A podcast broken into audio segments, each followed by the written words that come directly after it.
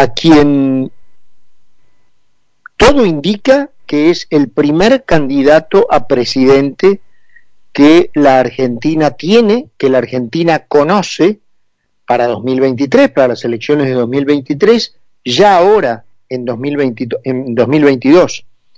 Eh, no sé si habrá eh, luego algún acuerdo de sectores que termine generando un paso y de ser hoy un candidato pase a ser un precandidato, no importa, pero ya Javier Milei ha, eh, bueno, hecho pública su voluntad de presentarse como candidato a presidente a las elecciones de 2023.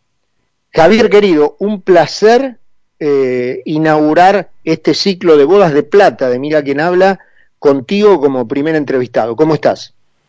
Hola Carlos querido, qué gusto enorme hablar contigo nuevamente. Bueno, la verdad que para mí, ya te digo, es eh, un privilegio poder inaugurar este ciclo eh, con vos, este ciclo de, aniversario de Mira quién habla, eh, y, bueno, y de hacerlo, lo primero que te pregunto es que me confirmes si sos el primer candidato a presidente que el país conoce para las elecciones del 23. Absolutamente yo voy a jugar la presidencial del 2023.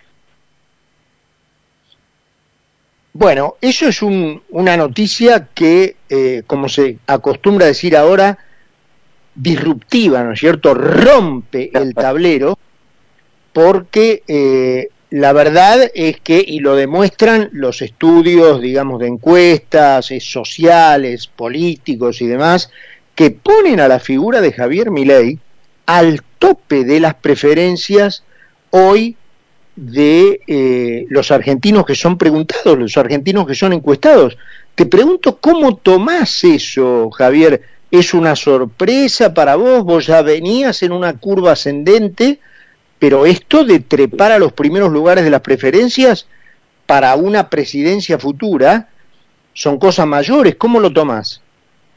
Con mucha responsabilidad. De hecho, cuando empezamos a ver la, evolución que estaban teniendo los números, porque además no, no somos nosotros los que hacemos las encuestas, así es que probablemente que los números sean aún mejores, porque justamente no, digamos, quienes pagan las encuestas no son gente que no tiene mucho afecto, por decirlo de alguna manera. Eh, pero digamos, al margen de eso, nosotros empezamos a ver cómo estaban eh, evolucionando los números y tomamos esto con, con la mayor de las responsabilidades. Yo aparte me había comprometido con la gente que fue al Luna Park cuando hicimos eh, el, digamos, el festejo en el búnker de, las elecciones del año pasado. Yo prometí a la gente a llevar las ideas de la libertad hasta el último rincón de la Argentina. Y básicamente estoy haciendo eso y eso tuvo un impacto sobre el crecimiento de la imagen digamos, positiva, una fuerte caída de la imagen negativa, es decir, en la medida que la gente me empezó a conocer y, digamos, sacó, digamos, eh, de la cabeza el estereotipo que algunos se, ocuparon en crear. Bueno, entonces eh, eso tuvo su impacto sobre la imagen y después se manifestó en intención de votos. Ah, digamos, o sea, al menos en las encuestas estamos hablando, ¿no? Entonces, en ese sentido, eh, yo me lo estoy tomando con mucha responsabilidad. De hecho, tengo cuatro, eh, digamos, ministerios trabajando en la sombra, o sea, el Ministerio de Economía, Relaciones Exteriores, Bienestar Social y, y lo que tiene que ver con infraestructura. Y, bueno, de hecho, digamos, la, la forma en que esto trabaja es no solo estar diseñando el programa para cuando uno asuma, sino que además eh, uno lo que hace también es simular como si estuviera en el gobierno, bueno, pasa esto, ¿qué hacemos? Pasa esto, ¿qué hacemos? O sea, básicamente estamos eh, trabajando en esa forma porque si nosotros estamos convencidos que si entramos en el balotaje eh, ganamos sin ninguna duda y que vamos a llegar a la presidencia de la nación. Eh, Javier, em, antes de preguntarte eh, ¿cómo te imaginás hacer lo que hay que hacer, es decir, lo que tenés enfrente, porque lo que tenés enfrente, o sea, es un leviatán de unas dimensiones muy considerables, lo que hay que hacer acá, te la regalo, antes de preguntarte eso, ya te lo anticipé, ya, te, ya sabés que te lo voy a preguntar, pero antes de eso, te pregunto si estás abierto a construir, eh, digamos, un espacio, o sea, que no seas solo, ya sé que tenés un equipo, que ya tenés esta, este gobierno en las sombras trabajando, pero si estás dispuesto a, a entablar otras conversaciones con otras personas. No con los que son parte del problema. ¿Y cuál, cuál sería tu raya divisoria? Y, la línea divisoria es la socialdemocracia. Y de ahí, digamos, para un lado quedan los colectivistas, para el otro lado los que defienden la república y la libertad, o la libertad y la república, para ser más exactos. Entonces, eh, la socialdemocracia para el lado colectivista tenés a la Unión Cívica Radical, que es la Internacional Socialista, la Coalición Cívica, tenés a las palomitas tibias de, del PRO, ya, sea la reta, eh, ya sea, digamos, Vial, digamos que son todos con, con fuertes perfiles colectivistas, que es más, no tienen grandes diferencias con los kirchneristas, más allá de los modales, o sea, cuando los escuchás hablar de economía, eh, recitan lo mismo, y ahora, digamos, han han cambiado un poco el discurso porque las encuestas se les se han modificado y hay un clamor por la ciudad de la libertad, entonces ahora se quieren mostrar eh, más afines a la ciudad de la libertad, pero cuando vos le haces una repregunta automáticamente le sale eh, la parte colectivista al aire. Entonces, eh, en ese sentido, para ese lado, no, Ahora, si estamos hablando, por ejemplo, de lo que es el peronismo republicano, el peronismo federal, el menemismo, los liberales, o sea, y los halcones de cambio que quieran venir a, la libertad avanza, digamos, o sea, bienvenidos, no hay ningún tipo de problema. Te hago una pregunta tipo vértice, conflictiva incluso por el mismísimo nombre del personaje. ¿Macri qué es? ¿Un halcón o una paloma?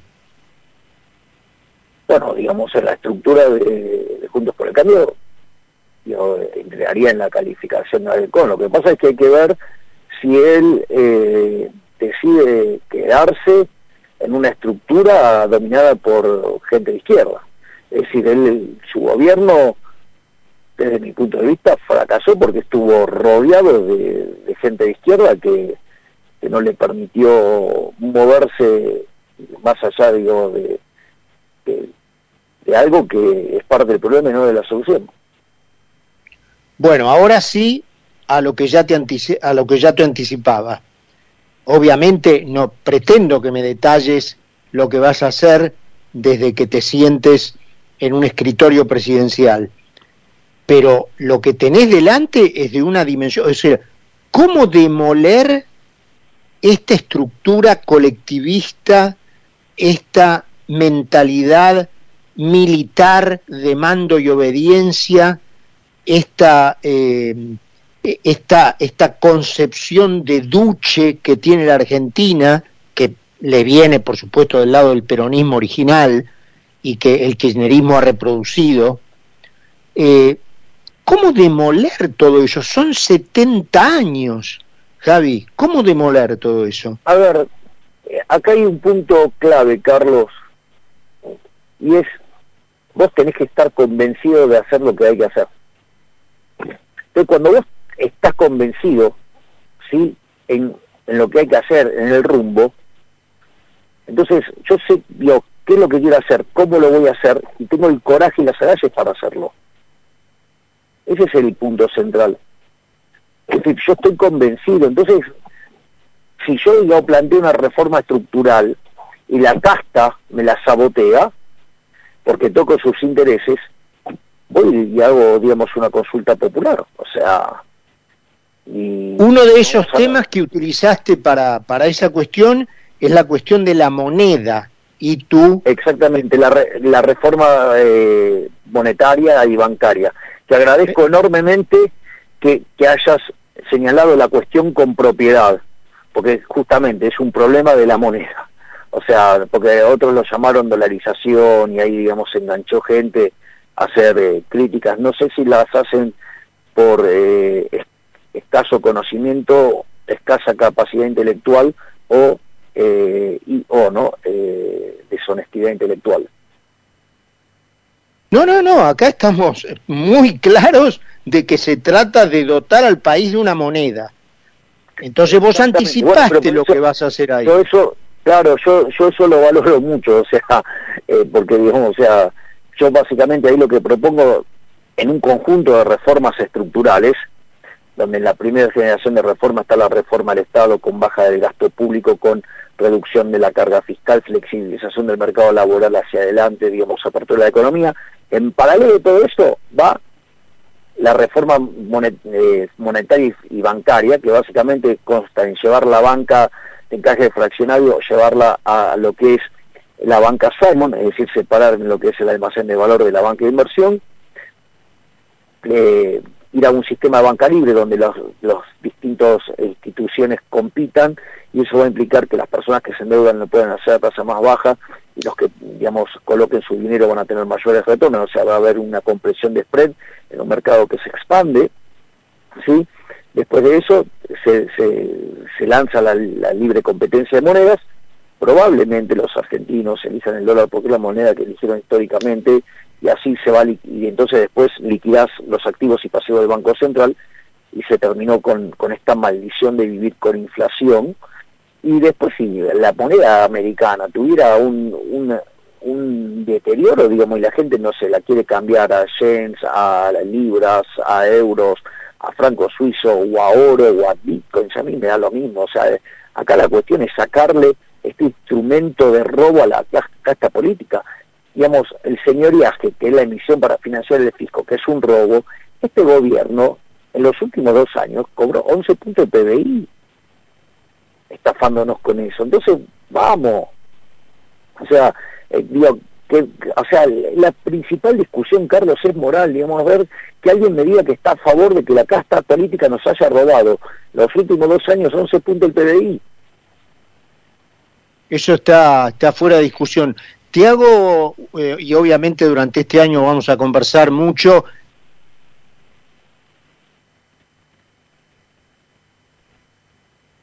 Hola. Hola, hola, hola. Hola. Quiero rescatar especialmente, em, pero más allá de lo que conversemos, dependiendo de tus tiempos, una vez más, Javi, durante el año, te hago una última por ahora. Obviamente, mucha gente se pregunta, ¿y cómo va a ser mi ley con los sindicatos cuando le empiece a pisar los callos de intereses a los sindicatos? ¿Cómo va a ser? Vos sabés que ¿quién le da más poder a los sindicatos? Los propios políticos con el impuesto inflacionario. Cuando vos eliminás la inflación, el poder de los sindicatos merma sustancialmente. Fíjate que durante el menemismo los sindicatos no tenían tanto rol. Y además, otra cosa, digo, los sindicalistas tienen bien claro que el sistema no funciona. ¿Por qué? Porque hay 6 millones de personas que están en el mercado informal hay un 40% del país. Hecho. Y bueno, y entonces, o sea, ¿esto qué quiere decir, Carlos? Que, eh, digamos, vos tenés que elaborar un sistema hacia adelante y que corrija hacia adelante. Y, hay, y además hay que salir de este enjambre, digamos, que tenemos de... Porque en el fondo, ¿por qué existen las leyes laborales? O sea, porque esa es la pregunta que hay que hacerse. Entonces, cuando vos decís, ¿para qué existen las leyes laborales? Es supuestamente para cuidar a los trabajadores. Ahora, Digo, esta es la misma racionalidad que muestran distintos economistas. O sea, si vos crees que tus precios van a bajar, te cubrís con un futuro, te cubrís con opciones, ¿me comprendés? O sea, con seguros. ¿Me comprendés? No generando restricciones en el mercado que empeora todo. Bueno, lo mismo hay que hacer en el mercado laboral, hay que pasar un sistema que tenga seguro de desempleo. Sí, entonces, digamos, ¿para qué? Para que los trabajadores, si se quieren proteger de, los eventos, digamos, estén asegurados, y, de esa manera vos no distorsionás la señal de precio del mercado de trabajo. Pero, ¿me entendés? O sea, si, si lo que se va a hacer es perseguirlos y acusarlos de ser lo, todo lo malo que le pasó a Argentina, bueno, digamos, o sea, ahí, ¿sabe qué? Se, van a resistir y te la van a complicar, porque, digo, vos, digamos, o sea, si, plan, si arrancás en un planteo donde lo quiere matar, y, digamos, o sea, me parece que justamente lo que tenemos que hacer los liberales es impregnar a la sociedad de cómo funciona el sistema de precios, ¿sí? Impregnar a la sociedad que vos no tenés que hacerte de seguros metiendo regulaciones, sino que además se hace logrando desarrollar el mercado de seguros, no digamos, o sea, metiendo regulaciones, porque en eso salen todos mal. Javi, bueno, eh, te reitero el agradecimiento, reitero lo, lo a full que estás con todo y rescato entonces que te hayas hecho este tiempito para tener esta entrevista inaugural del ciclo de Mira quien habla de este año aquí en Concepto con nosotros. Un fuerte abrazo, vamos a hablar, dependiendo una vez más de tus tiempos, mucho durante este año y bueno, ojalá tengas toda la fuerza que todo el mundo ve que tenés para poder lograr tu objetivo. un gran abrazo.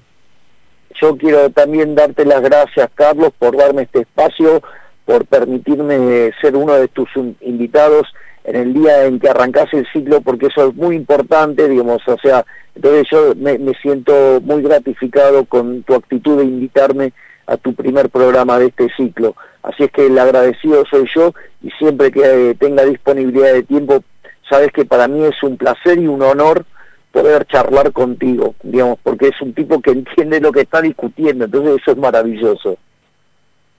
Un gran abrazo, un gran, gran abrazo, Javier. Mucha suerte en, tu, en tu trabajo. Javier Milei, el primer candidato a presidente que tiene la Argentina. 8 menos 20. Vamos a una última pausa y ya estamos con Carlos Poncio.